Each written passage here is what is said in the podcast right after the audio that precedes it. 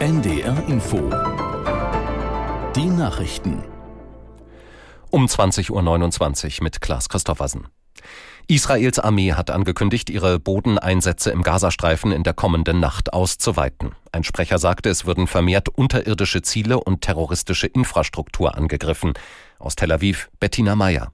Unterdessen berichten israelische Medien, dass sowohl das Internet und das Handynetz in Gaza ausgefallen sind. Dort spitzt sich die humanitäre Lage weiter zu. Ein Sprecher des Welternährungsprogramms der UN teilt mit, die Öfen in fast allen Bäckereien, mit denen die UN zur Versorgung der Bevölkerung zusammenarbeitet, können nicht mehr betrieben werden. Ein Drittel aller Krankenhäuser in Gaza sei geschlossen. Die Weltgesundheitsorganisation berichtet, dass Patienten ohne Betäubung operiert und Hilfsgüter von Lieferwagen gerissen werden. Die Staats- und Regierungschefs der Europäischen Union haben der Ukraine erneut Hilfen zugesagt. Zum Abschluss ihres Gipfels in Brüssel sicherten sie dem von Russland angegriffenen Land zu, weiter Waffen und Munition zu liefern. Außerdem soll die Ukraine zusätzliche Stromgeneratoren und mobile Heizstationen erhalten. Die Europäische Union werde dem Land und seiner Bevölkerung so lange wie nötig Hilfe leisten, hieß es in einer Erklärung.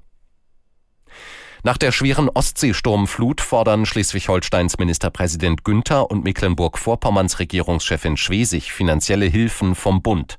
Beide haben sich in einem Brief an Bundeskanzler Scholz gewandt. Aus der NDR Nachrichtenredaktion Michael Kück.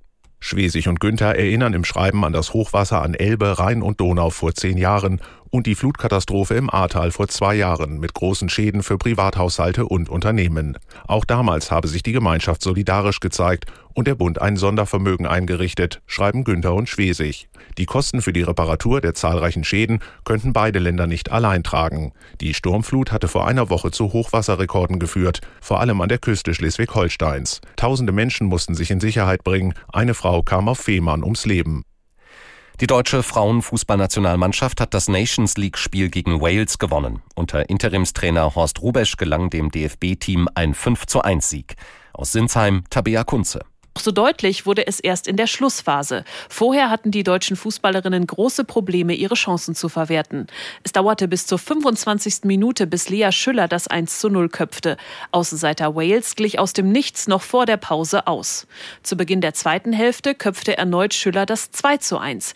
Bis zur 80. Minute wirkte Rubesch an der Seitenlinie sichtlich angespannt. Erst dann verwandelte Julia Gwynn einen Foulelfmeter zum 3 zu 1. In der Schlussphase legten Nüskin und Anjomi noch zwei Treffer nach.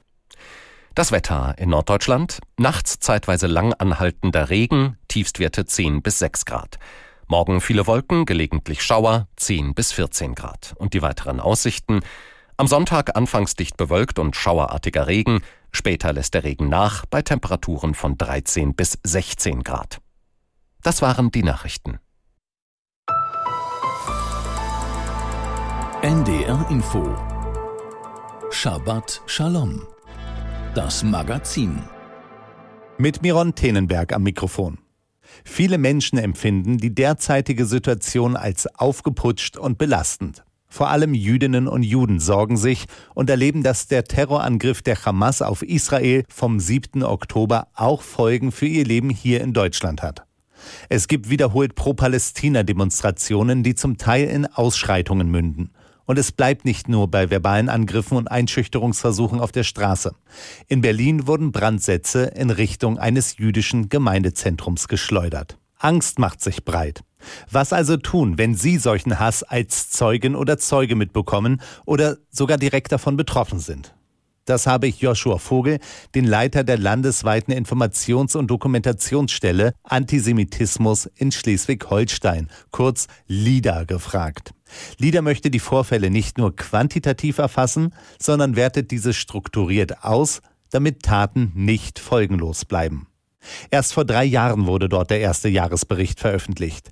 Darin war von ungefähr einem antisemitischen Vorfall pro Woche die Rede. Wie hat sich die Lage verändert? Mittlerweile sind wir, wenn wir auf das Jahr 2022 zurückblicken,